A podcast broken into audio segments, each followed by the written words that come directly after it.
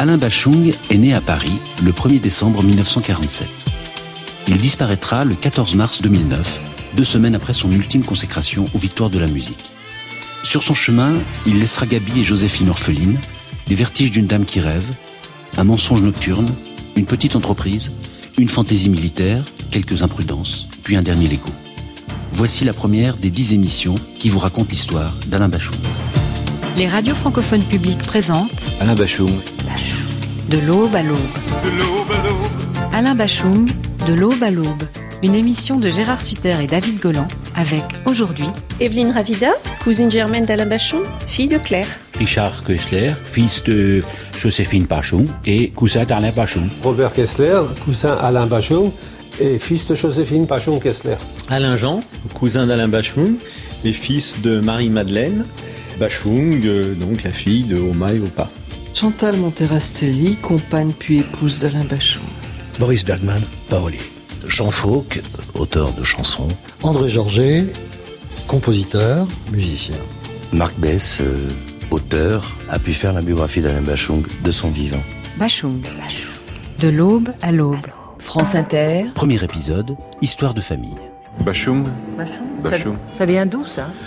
C'est d'origine germanique, je crois. Ah ouais? Ouais. Bachung. Archive Radio-Canada. Ben, j'ai vécu en Alsace, mais euh, dans c'est un peu compliqué. Euh, germanique par alliance, euh, enfin, mon beau-père, voilà. Donc c'est c'est pas des vraies origines euh, germaniques. Je suis né tout seul près de la frontière, celle qui vous faisait si peur hier. Dans mon coin, on faisait pas de marmot, la cigogne faisait tout le boulot. Lui, il était né à Paris, comme moi d'ailleurs. Robert Kessler, cousin d'Alain Bachung. Roger, son père, admettre son père, qui s'est marié avec Geneviève. La vie était difficile à Paris, ils avaient un petit logement. Roger travaillait dur, commençait de bonne heure, comme il est boulanger, et il finissait tard. Sa mère travaillait chez Renault, donc à cette époque-là, euh, l'argent ne coulait pas beaucoup. Et ils ont emmené Alain en Alsace, chez Opa et Oma. C'est les grands-parents pour nous élever, parce qu'il n'y avait pas d'argent. Et bon, on a grandi là-bas, on se posait pas de questions, c'était comme ça, voilà. J'habitais chez une grand-mère qui ne parlait pas euh, français, donc euh, on écoutait la radio allemande. Archive Radio Suisse Romande. J'étais élevé euh, avec de la musique de Johann Strauss, Kurt Weill.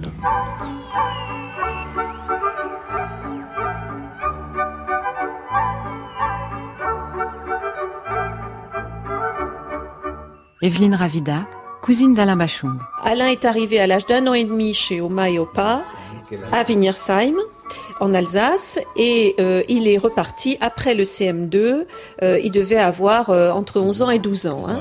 Alain, Alain, il parlait l'alsacien comme nous. Robert Kessler. On parlait que l'alsacien, on savait parler que l'alsacien.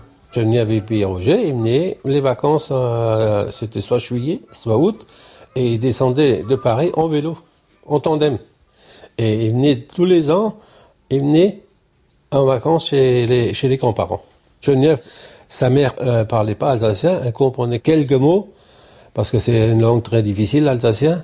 Mais Alain, il parlait pas français, donc il pouvait pas, il, il se comprenait pas. C'est Roger qui faisait l'intermédiaire, ou, ou, la grand-mère, ou pas, il faisait le, le traducteur. Oui. Est-ce que Alain, euh, parce que vous étiez ses amis intimes, ses complices, ses cousins, parlait de ses parents euh, en votre présence ou pas? On n'avait pas à se soucier de ça parce que, bon, les parents nous ont mis là, et puis voilà, point barre, euh, c'était, comme ça. Hein. Et on parlait pas de nos parents plus ou moins. Moi, comme moi, je parlais pas de ma mère, lui, il parlait pas plus de Roger ni de Geneviève. On était là, et puis voilà, euh, ça se passait, ça se passait comme ça. Hein.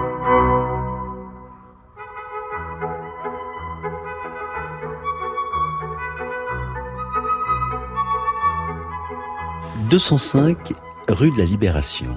On est à, à Wingensheim. Qu'est-ce que c'est? Cette maison euh, est, est, incroyable. Marc Bess, auteur de Bachung une vie, paru chez Albin Michel.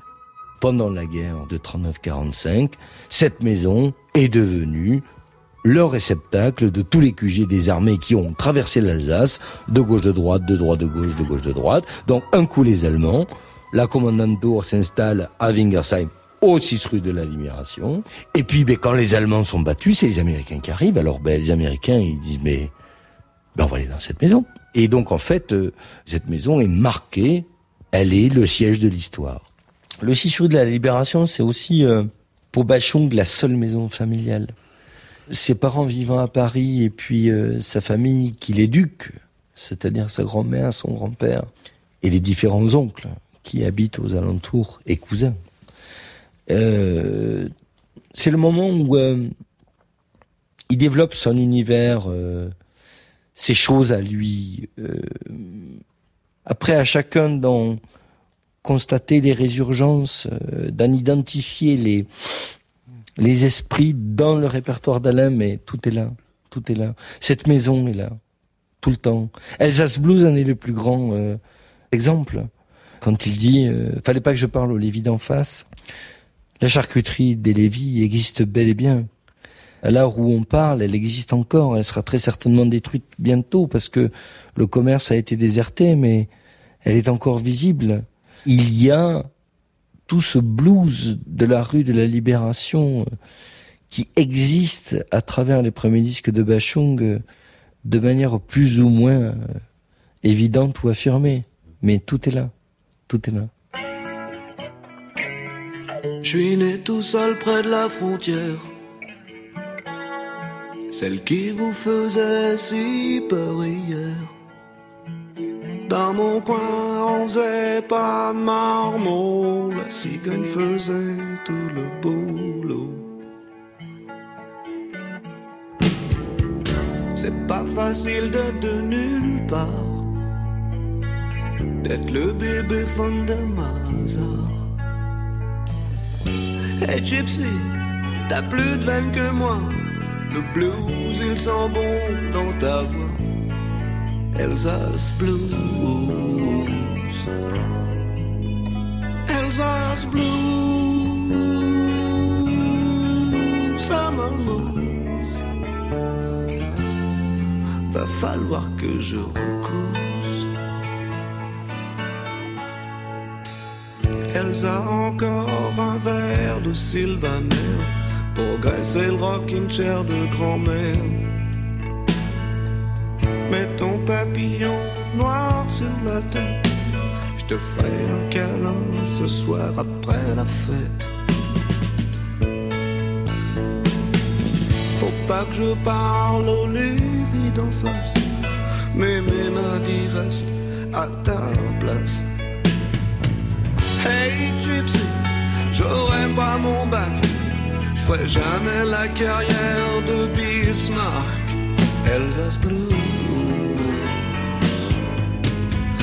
Elsa's blues, summer moons. Va falloir que je recousse.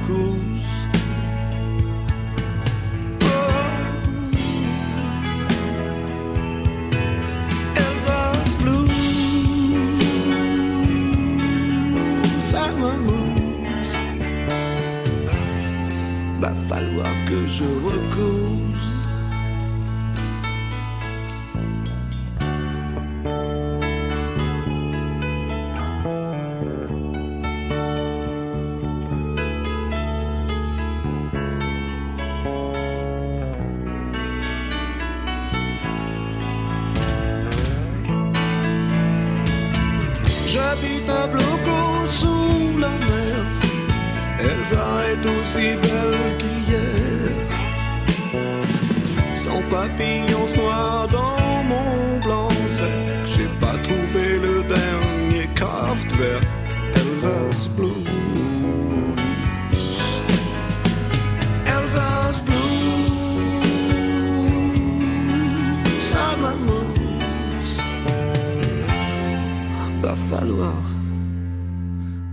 Falloir que je recours.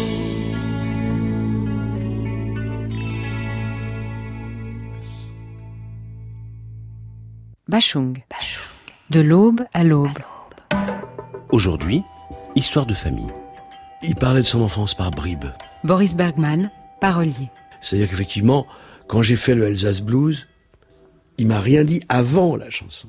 Une fois que le texte a été terminé, là, il m'a appris des choses.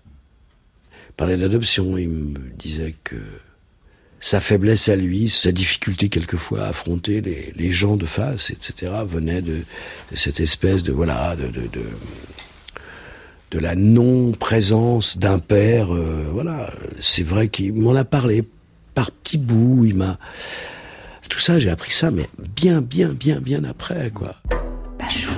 Archive Radio-Canada. J'écoutais la radio euh, en Alsace. Je crois que ça me touchait plus que peut-être la poésie ou quoi que la poésie me touchait, mais c'était la musique qui venait plus directement dans ma tête. Et puis je sais pas, c'est pas seulement une histoire d'aimer la musique. Euh, euh, je, me souviens d'un, j'habitais dans un petit village et et il y avait un, un, oncle un jour, je sais plus, enfin, qui avait oublié un violon. Et ce violon est resté sur une armoire. Et moi, je regardais ce violon et j'avais pas le droit d'y toucher.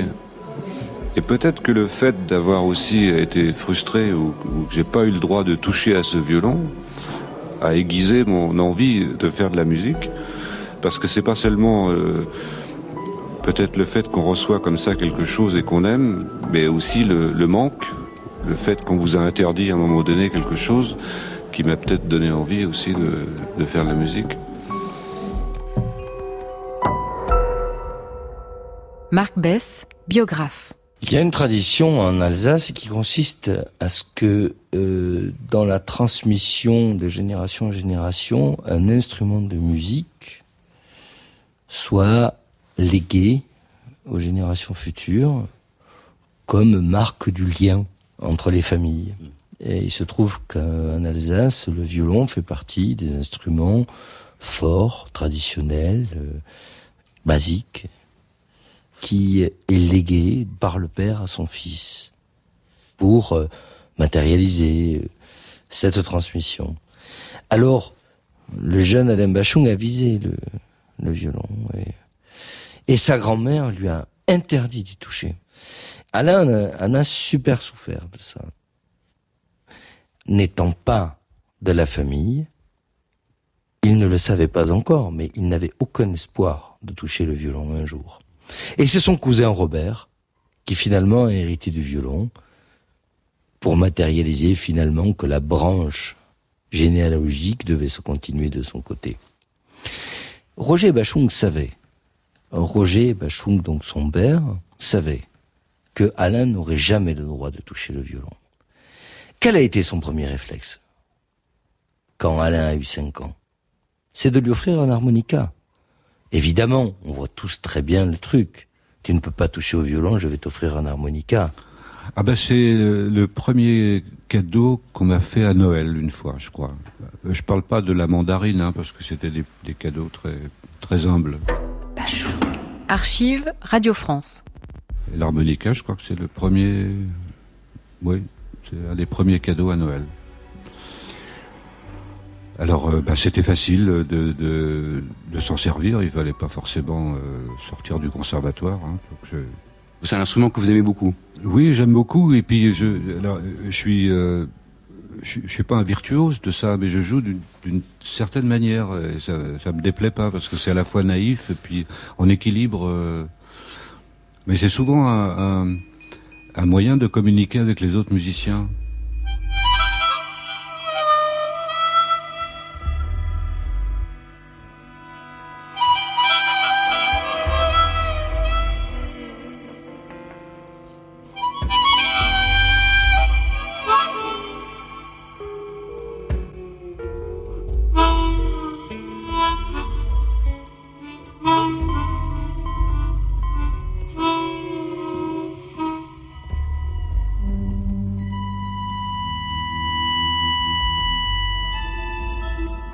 Oui, Alain, il avait un harmonica. Bon, maintenant que vous le dites, je me rappelle qu'il avait son harmonica. Robert Kessler, cousin d'Alain Bachung. C'est un, harmonica tout à fait simple qu'on avait à cette époque-là.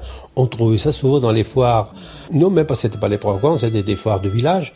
Il y avait déjà un gars qui vendait des sucettes et des caramels, et puis il avait donc des petits harmonicas comme ça. Et Alain, il avait ça, je crois qu'il dormait avec même son harmonica. Il devait dormir avec parce qu'il jouait tout le temps avec ça.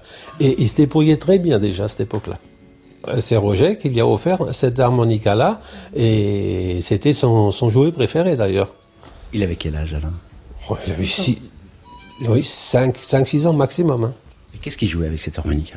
Ben, il avait déjà des, des, mélodies de blues, un genre américain, des trucs comme ça. Déjà à cette époque-là, il avait déjà l'oreille assez euh, évoluée euh, vis-à-vis de nous. On n'avait pas. Lui, il avait déjà le petit truc euh, que nous on n'avait pas. Hein. Il avait déjà le, le, fibre de musique déjà.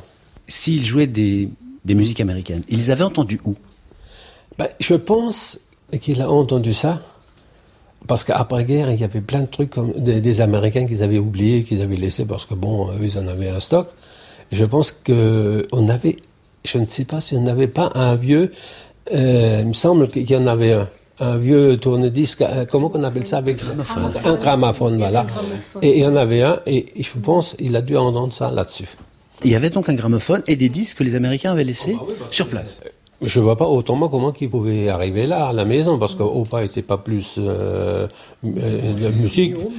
Oma, pas non plus, pas la même musique non plus. Euh, elle avait plus de musique de classique que le machin américain. Et ce truc-là, il était dans la dans Schwartz comment? Oui, dans la pièce noire. Dans la pièce noire. oui, il était dans la pièce noire. C'est quoi la pièce noire? Ben, la, pièce noire, on appelait ça, ou que les Américains faisaient leur popote, ils avaient. C'était assez grand. Et à l'entrée, je vois encore ce gramophone avec son euh, le, grand truc là qui était dessus. Mm.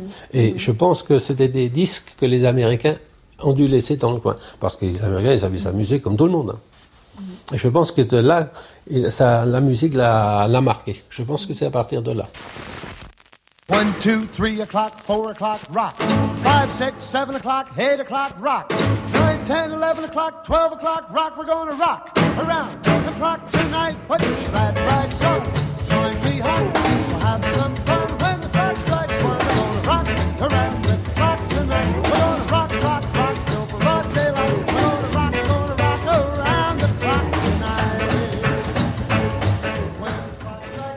Ma grand-mère un jour est arrivée dans le salon elle avait entendu euh, Rock Around the Clock, je crois.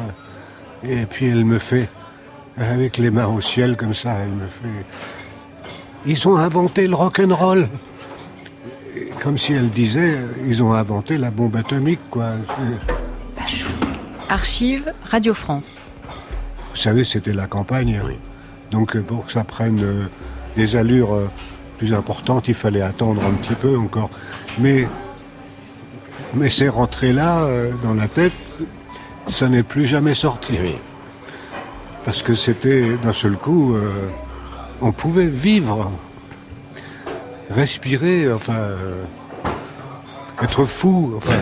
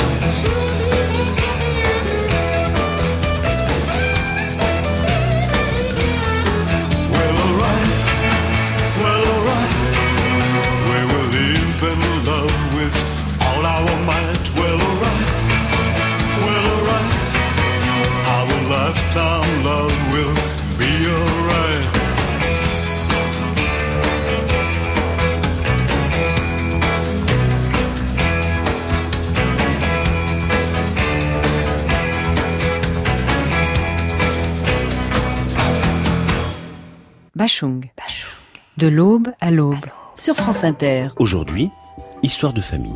Richard Kessler, cousin d'Alain Bachung. Je me rappelle euh, une, une, journée avec Alain où je le voyais dans la chambre avec euh, le micro. Je ne sais pas si c'était un micro réel et sa guitare. Sa guitare offerte par Rocher, son père. Et il jouait de la guitare et nous, il fallait filmer. Dans le temps, c'était des pitons en métal. Et il a percé un trou et il fallait filmer. Mais moi, en tant qu'assassin, j'étais là comme un photo. Alors il a déposé sa guitare et il m'a pas engueulé, mais il a dit, écoute, il faut pousser. Tu filmes là, tu filmes là, tu filmes là, tu fais comme Alain. Et puis après, mince, il m'engueule. Alors là, on a poussé, et puis lui, il était là sur ce truc, et il jouait la guitare, il chantait une chanson.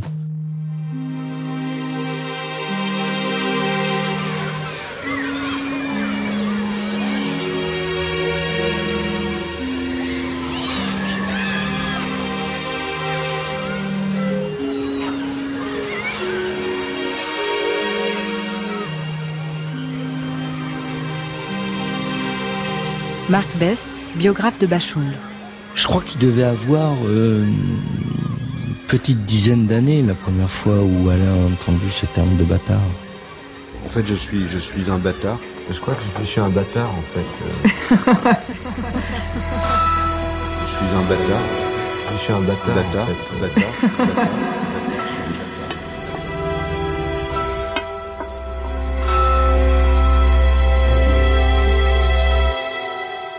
Alors effectivement, un jour, euh, j'étais avec Alain euh, en Alsace. Alain Jean, cousin d'Alain Bachung. Dans la maison de la grand-mère, il y avait une chambre qu'on avait squattée entre guillemets. C'est une chambre qui, à l'époque du temps de la guerre, servait de prison puisqu'elle avait des barreaux aux fenêtres. Et dans cette chambre, Alain jouait de la guitare et moi je jouais de la batterie. Et c'était entre une pause entre deux morceaux de musique. Et moi je le savais ce que ma mère me l'avait dit et elle m'avait dit surtout tu ne répètes pas. C'est ma mère qui m'a appris qu'effectivement, euh, Roger n'était pas le père d'Alain. Et entre deux morceaux de musique, Alain me dit, euh, dis donc, euh, j'ai appris que Roger n'était pas mon père. Est-ce que c'est vrai? Alors comme j'obéissais à ma mère, je lui dis, bon non, pas du tout, je, ne suis pas au courant, je ne sais pas qui te l'a dit. Et euh, il a dévoyé la question et je n'ai jamais su qui a dit à Alain, Roger n'est pas ton père. Je sais pas qui a pu lui dire. Et moi je dis mais non, euh, je dis mais attends, euh, Alain, euh, non, tu te disais, Roger c'est ton père. j'ai pas voulu envenimer, si vous voulez, une certaine situation, quoi. Mais j'ai jamais su qui a pu dire à Alain qu'effectivement Roger n'était pas son père. Je sais pas.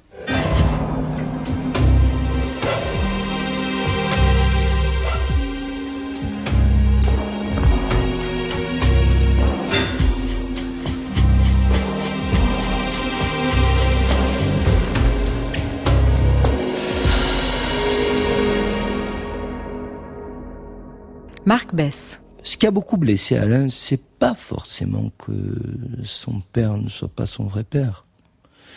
C'est de ne pas la prendre par la bouche des principaux intéressés. C'est-à-dire euh, sa mère et son père, son beau-père. C'est peut-être, euh, si on doit chercher la fameuse fracture, c'est peut-être là qu'on doit la chercher, dans la manière de d'avoir appris les choses ben, moi, je, je n'ai pas euh, discuté de ça avec Alain, euh, mais enfin, j'imagine assez bien que ça a dû être très dur pour lui. Evelyne Ravida, cousine d'Alain Bachung. Euh, je pense que Alain, ben, il a dû se sentir trahi, sans aucun doute. Et puis, vous savez, quand on pose la question, alors, qui est mon père? Voilà. Eh bien, en général, on attend une réponse. Or, la réponse, c'était pas possible de la donner pour sa mère. Pourquoi pas pour sa mère? C'était c'est trop difficile pour elle. C'était bah, un, un, traumatisme et euh, c'était pas possible pour elle euh, d'aller au-delà. Donc elle ne pouvait pas en parler à son fils. Et je pense qu'effectivement Alain a dû être extrêmement malheureux de ça oui. Le mystère quant à l'origine du père d'Alain Bachung reste donc entier. Voici deux pistes, l'une proposée par Evelyne Ravida, cousine d'Alain Bachung, l'autre par Chantal Monterastelli, ex-épouse du chanteur. Evelyne Ravida. C'est une information, cette information de l'origine d'Alain qui a émané des recherches euh, que j'ai faites puisque j'ai lu toute la correspondance de, de Geneviève, sa mère. Euh, bon, euh, j'ai regardé photos, bien sûr, etc. Et bon, bah, c'est vrai que ça nous est apparu euh, assez évident qu'elle ne pouvait en tout cas pas lui donner le nom du père. Alors bon, maintenant, moi, les, les, circonstances de sa conception, je ne les connais pas précisément, mais il semblerait qu'elles soient absolument dramatiques. Ça, c'est clair. Et pour Geneviève, il est évident que c'est quelque chose qu'elle n'a pas dépassé.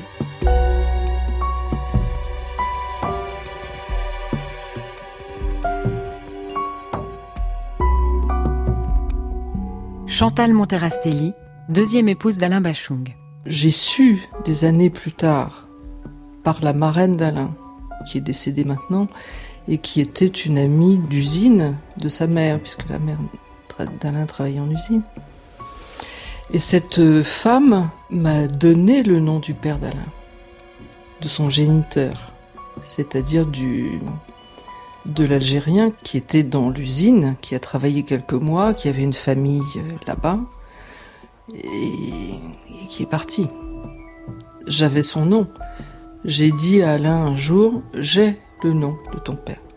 Le jour où tu veux le savoir, tu me demandes, je te le donne. Il ne l'a jamais demandé. Jamais.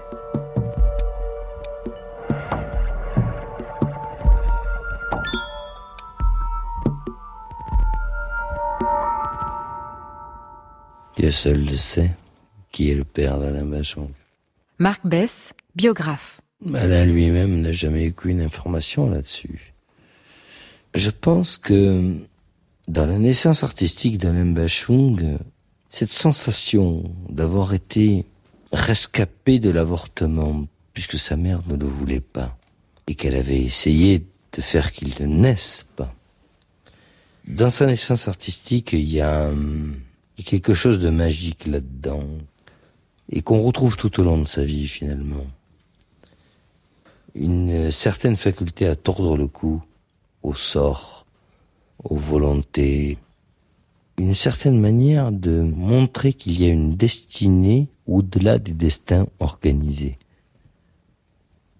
On n'organise pas la subsistance, la vie euh, de manière arbitraire, d'un être à se construire. Et Bachung montre ça. On ne naît pas sous de tels auspices négatifs, sombres, mortifères, sans développer quelque chose de supérieur pour arriver à s'en sortir.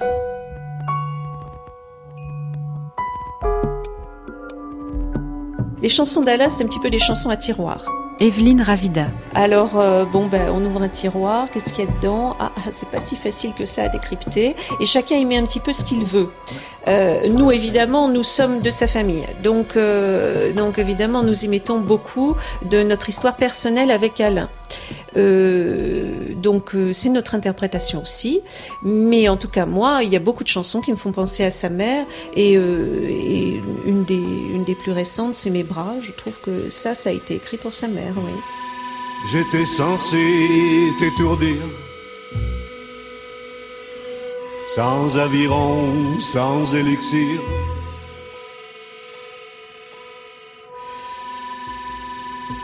J'étais censé te soustraire à la glu.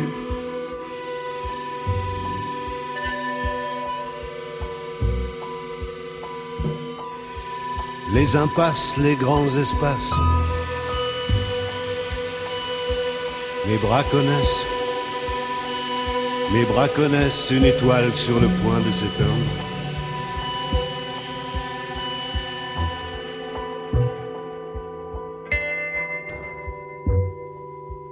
J'étais censé te ravir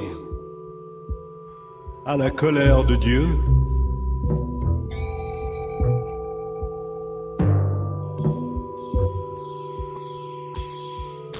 La douceur d'un blindé le remède à l'oubli, mes bras connaissent. Mes bras connaissent. Mes bras connaissent la menace du futur. Les délices qu'on impute pour l'amour d'une connasse. J'étais censé t'encenser. Mes hélices se sont lassées de te porter au nu. Je me tue à te dire qu'on ne va pas mourir.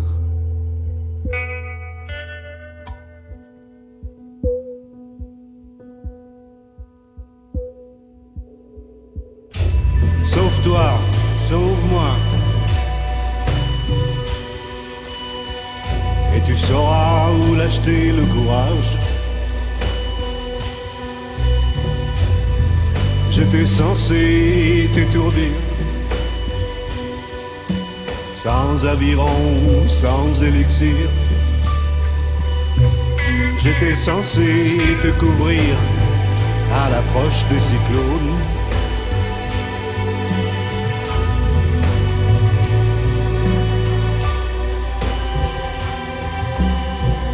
Mes bras connaissent, mes bras connaissent sur le bout des doigts.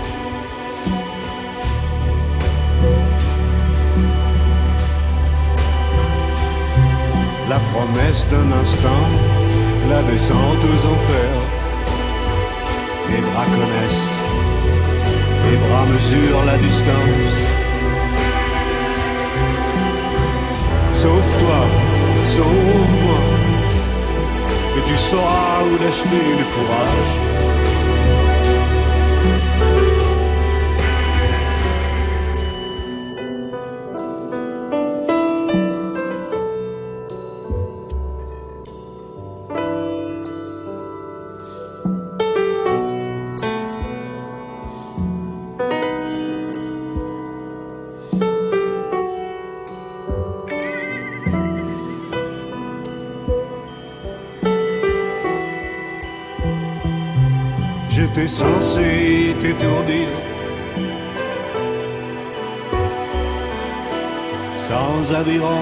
Sans élixir.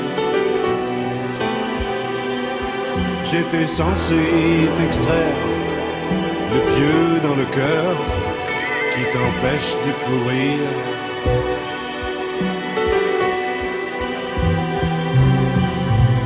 Mes bras connaissent, mes bras connaissent mes bras connaissent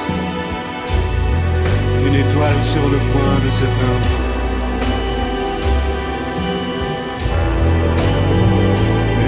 Mes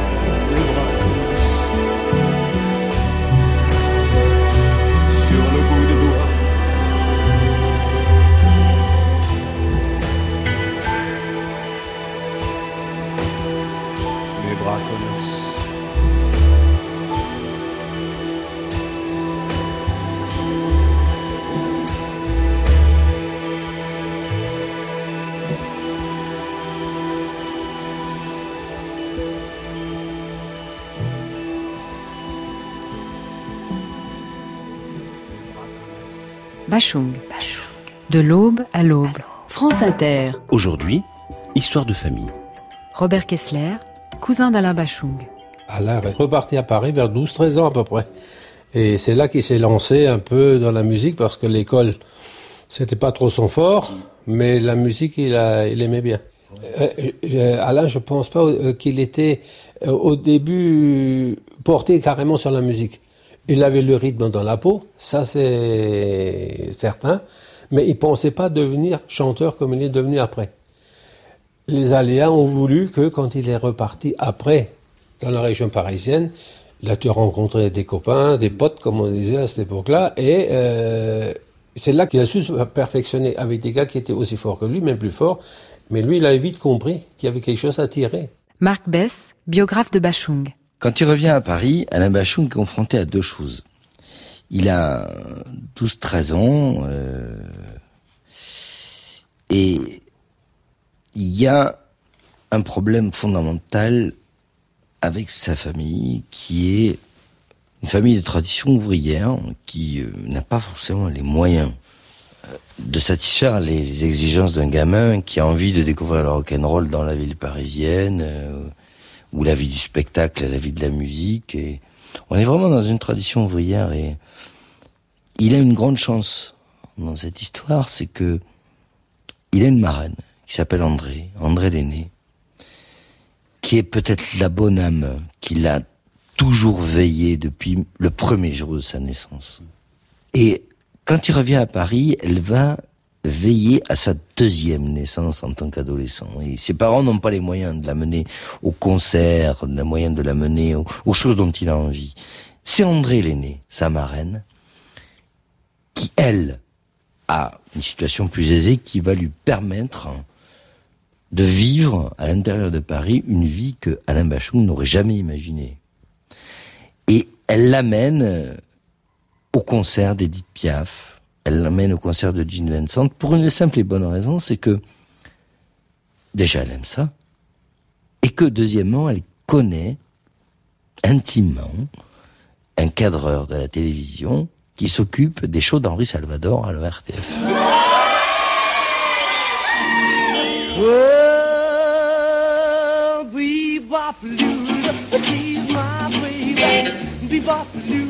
Don't mean baby. Bebop-a-doodle, she's my baby. Bebop-a-doodle, don't mean baby. Bebop-a-doodle, she's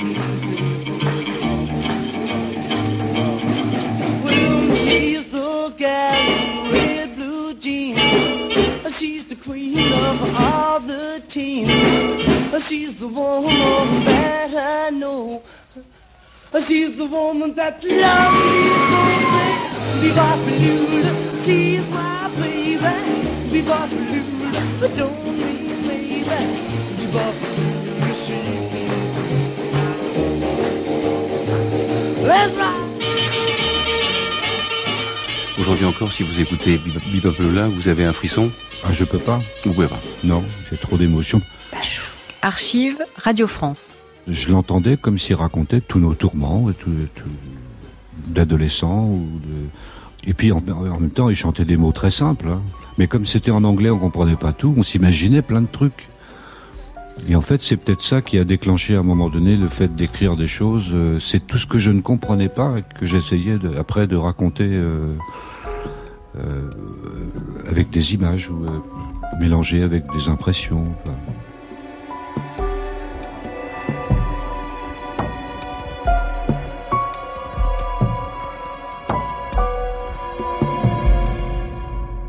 André Georget, musicien et ami d'enfance d'Alain Bachung. J'ai rencontré Alain euh, au lycée Bellefeuille à Paris. Je pouvais partager ma passion avec un garçon qui avait la même. On s'entendait très bien. Évidemment, euh, on avait quelquefois des avis contraires. Moi, je suis pas totalement à l'époque comme lui dans le rockabilly, dans le country. Il est là-dedans, lui. Il est à fond là-dedans. Il aime bien. Il a des références rock, Buddy Holly que je découvre, que c'est lui qui me, le fait découvrir. Et là, je suis, oh, je tombe par terre parce que Buddy Holly, euh, c'est quand même euh, fabuleux. Toute cette période 63, 64, 65, il a monté un groupe avec euh, Mick Larry, qui était dans le lycée aussi, les Dunces. Et donc, ils ont fait pas mal de, de, concerts à Royan surtout, et à Boulogne évidemment, puisque Alain était originaire de Boulogne.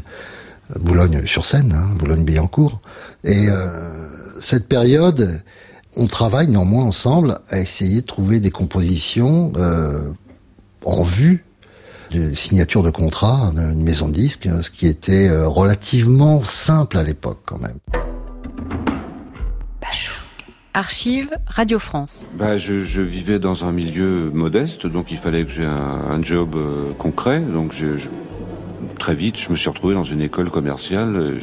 J'apprenais euh, la comptabilité, le droit commercial anglais, euh, et je me suis aperçu un jour que j'étais vraiment pas fait pour ça, quoi. Donc, euh, je préférais mourir et vivre trois mois vraiment bien, quoi. Alors vous êtes parti Oui, ouais, j'ai arrêté. Du jour au lendemain, j'ai arrêté l'école et puis j'avais trouvé un petit job avec un groupe. On tournait dans des bases américaines. Il y avait des bases américaines en France à l'époque de l'OTAN. Donc je chantais un mois dans, chaque base. et on gagne notre vie comme ça. En fait, j'étais arrivé à un stade aussi où je voyais que j'avais rien à perdre. J'avais pas, je savais la vie que j'allais avoir à peu près. Et je crois que je serais mort depuis si j'avais vécu une espèce de vie peut-être plus tranquille, mais avec le seul souci de, trouver une place pour se garer le matin en arrivant au boulot et être tellement heureux toute la journée parce que j'ai pas eu de PV. J'admire les gens qui peuvent vivre comme ça sans être malheureux, totalement. Moi, je, me, crois que je me serais suicidé, vraiment. J'ai préféré prendre des risques, euh, vraiment.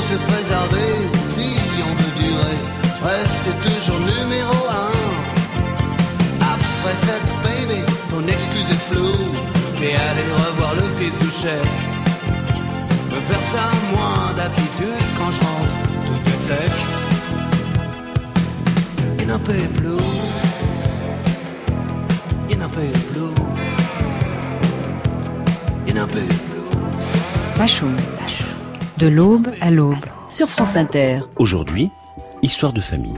Je vois encore l'image sur le journal était marqué Bachung rompt les ponts avec sa famille. Richard Kessler, cousin d'Alain Bachung. C'était horrible à voir dans le journal. Et puis, l'intérieur du texte, on voyait Alain, la photo d'Alain, et tout le, récité qu'il a fait. Il rompt les ponts avec la famille. Et je vois encore tonton Rocher, son père, et Maria, qui discutaient à chez chez ma mère, chez la tante fine, ils sont discutés sur ce paragraphe-là. Et euh, ça ne devait pas sortir entre nous, les enfants. Et puis quand nous on était là, ils ont arrêté la conversation, mais on écoutait quand même. On était déjà un petit peu plus adultes, mais ça, euh, indirectement, ça ne vous regarde pas, c'est nous. voyez, ils nous sont cachés la vérité, même en étant adultes, mhm. les parents nous sont cachés la vérité. Cette dureté de rupture avec sa famille, avec ses parents. Jean Fauque, ami d'Alain Bachung. J'étais là, on revenait du Midem en 77 avec une vieille bagnole qui est tombée en panne. En janvier, il faisait très froid et on s'est retrouvé euh, quand sa mère est morte le soir où il a appris. Euh, on s'est retrouvé la voiture qui a fini 10 km en roue libre, plus de lumière, plus de moteur, plus rien. À Auxerre, en banlieue sud d'Auxerre, dans les faubourgs. On s'est retrouvé dans un petit hôtel. Une heure du mat, tout était fermé, comme une lumière, c'est comme une oasis en plein froid. On commence à se cailler vu qu'il n'y avait plus de chauffage dans la bagnole. Et il y a un gars, on n'avait pas mangé, il nous dit bah je vais vous faire les sandwichs. Puis on dit monsieur, vous savez pas s'il y a un hôtel dans le coin, le mec dit je fais hôtel. Et on se retrouve dans une piole, papier à fleurs et tout, et puis euh, et puis à un moment il appelle chez lui, euh, à Saint-Cloud, il appelle sa femme et elle y apprend la nouvelle. Mais on s'est retrouvé près de chez sa marraine, pour qui il avait beaucoup d'affection. J'ai juste perçu que c'était assez compliqué.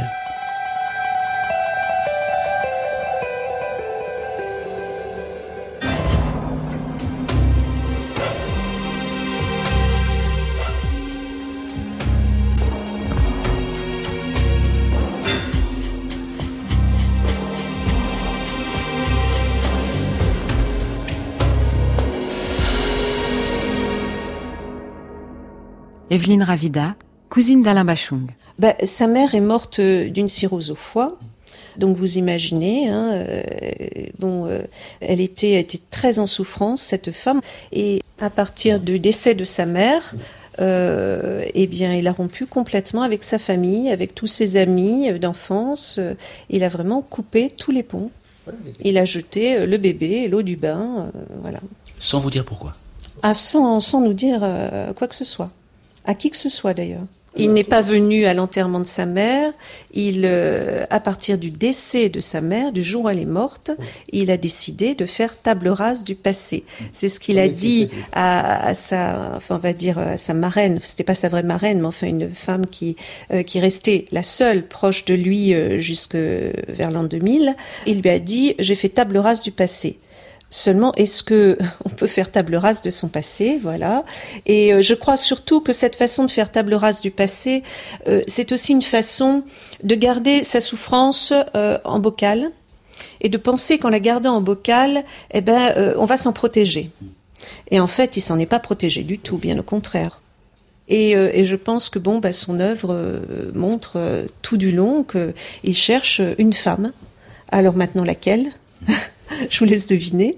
Euh, moi, mon avis, c'est qu'il cherche sa mère du début à la fin, et que bon, bah voilà, les autres femmes euh, lui ont servi de support pour pouvoir avancer. Alors c'est peut-être un peu difficile de dire ça pour elles. Elles sont peut-être très frustrées que je tienne ces propos. Euh, J'ai ceci dit beaucoup de respect pour elles toutes, hein. mais je pense que euh, la mère d'Alain était la femme qu'il cherchait et avec qui il a complètement raté le rendez-vous.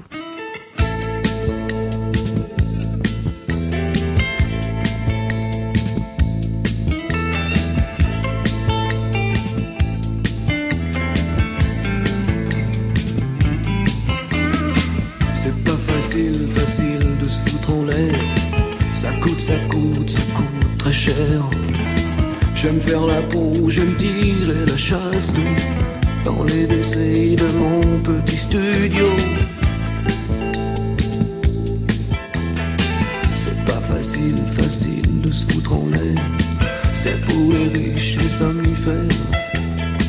La roue, la truce, c'est complètement idiot. Quand on peut mourir d'un coup de chasse d'eau, je fume pour oublier que tu bois je comme chez moi. J'envoie la fumée sur un poster de toi. La vie c'est comme une overdose. Tu prends tout tout de suite. Tu en crèves vite. Et si tu ne prends pas, c'est la vie qui t'en suis bien, bien, très bien dans mon KGB. Y a des journaux, alors je les lis. Dis disent que le bonheur c'est peut-être qu'un bobard. Je m'en fous, j'attendrai pas la fin de mon histoire. Je fume pour oublier que tu bois. Je fais comme chez moi. Je renvoie la fumée sur un poster de toi. La vie comme une overdose. Tu prends tout tout de suite. Tu en crèves vite. Et si tu ne prends pas, c'est la vie qui t'a. Oui, mais pour la tarte aux pommes, deux ou trois golden, un petit verre de rhum, un bâton de cannelle, rouler, rouler bien la pâte, introduire dans l'âtre ça me coûte goutte à goutte, goutte, goutte, goutte.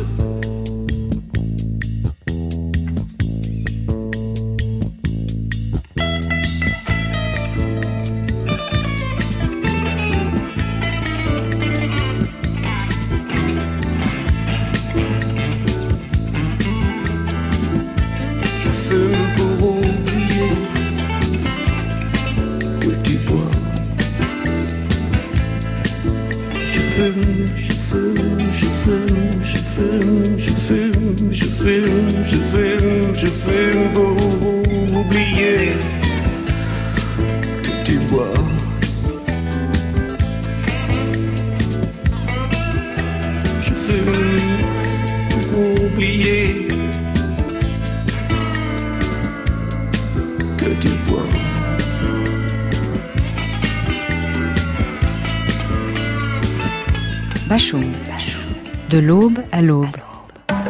Une émission de Gérard Sutter et David Golan. Une production de la radio suisse romande pour les radios francophones publiques réalisée avec la collaboration de Joël Mottier, Mélanie Croubalian et Ralph Dallet.